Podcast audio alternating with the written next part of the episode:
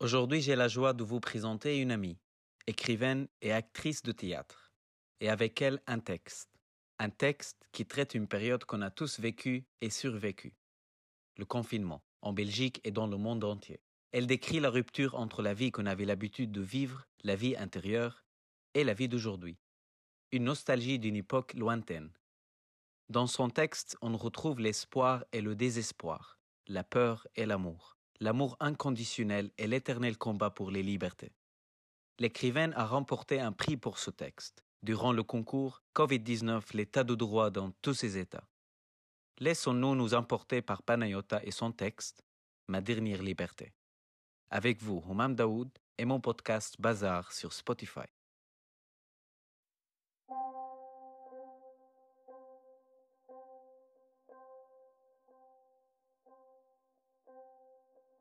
Dernier rempart de ma liberté, l'écriture. Puisque l'on m'a tout pris, même l'air que je respire, puisque je n'ai plus de vie, de travail, d'études, de famille, puisque je dois passer mes journées à les passer, j'écris. Je sors de moi cette fureur, ces larmes que je dois faire taire, cette incompréhension, cette pression, cette peur, l'injustice qui me ronge, qui grignote tout espoir en moi. Car oui, l'injustice grandit de jour en jour. L'écart entre nous et les grands est de plus en plus important. À qui profite cette folie? On parle de gens qui l'auraient provoqué. On parle de coups montés, d'une belle façon de nous museler comme des chiens, des animaux, qui n'ont pas le droit de parler, pas le droit de l'ouvrir, mais juste de suivre. La masse. La masse terrienne, immonde et inhumaine, sans compassion, sans empathie, presque sans vie.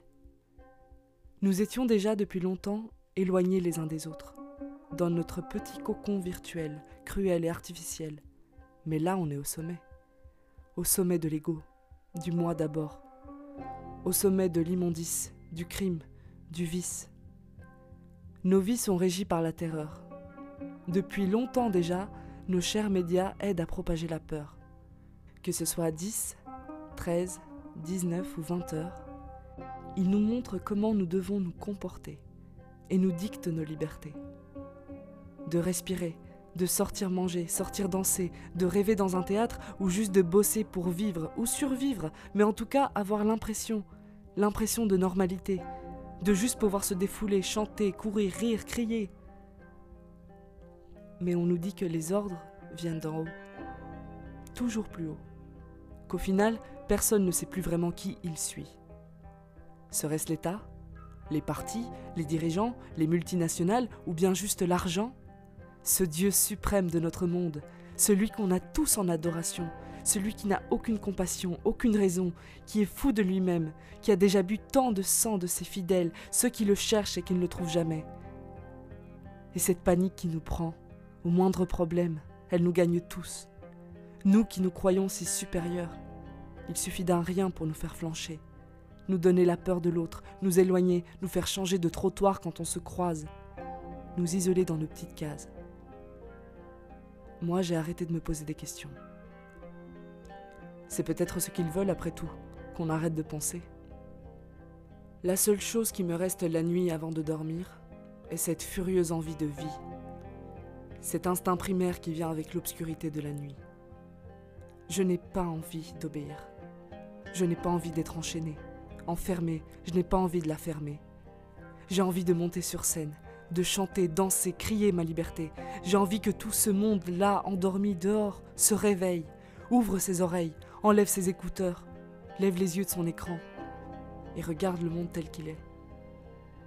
La folie de la consommation, de la croissance, toujours plus, Économie européenne, marché mondial, import, export, les océans croulent sous le poids de nos cargos, le ciel étouffe de nos achats Amazon. Et personne n'arrête cette transe. D'autres s'emparent du peu de pouvoir qu'on leur donne et en abusent. La jungle de l'horreur. Si tu sors, tu payes. Si tu respires, tu payes. Si tu fais autrement, tu payes. Au final, on y revient toujours à l'argent. Mais nous sommes tous dans le même bateau Peut-être bien.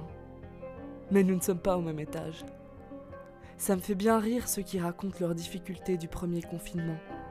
dans leurs grandes maisons quatre façades, avec leurs frigos remplis, leurs abonnements Netflix et le home cinéma. Non, je n'ai rien eu de tout ça. Et beaucoup d'autres comme moi ont souffert. D'autres sous les coups de leurs conjoints, d'autres seuls, isolés, d'autres affamés avec un loyer à payer. Nous sommes les délaissés de ce système. Cela fait deux ans aujourd'hui que j'écris ce texte, dans un élan de colère, sur un coup de tête ou tout simplement un ras-de-bol global. Et ces deux ans qui se sont écoulés, pardon, je devrais dire qu'on nous a volés, sont aujourd'hui oubliés. Le sujet est à présent tabou. On fait comme si ça n'existait pas, comme si ça n'était jamais arrivé. Mais qui payera pour tous les crimes qui, eux, sont encore visibles? Qui parlera des conséquences, des séquelles irréversibles autant physiques que mentales? Qui se rappellera de l'horreur? Des voisins qui se dénoncent, des bagarres pour du papier toilette, des violences conjugales, des craquages psychologiques? Si notre santé les préoccupait vraiment tant que ça, ils auraient pensé à deux fois avant de nous enfermer dans nos petites boîtes.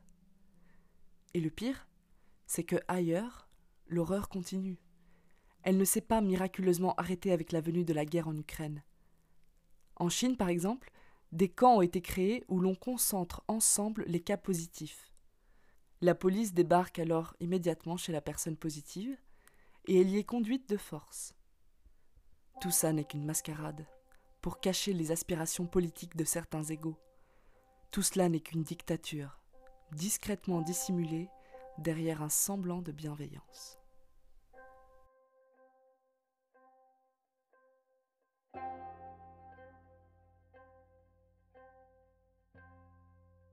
Ma dernière liberté, Panayota Theophilopoulou.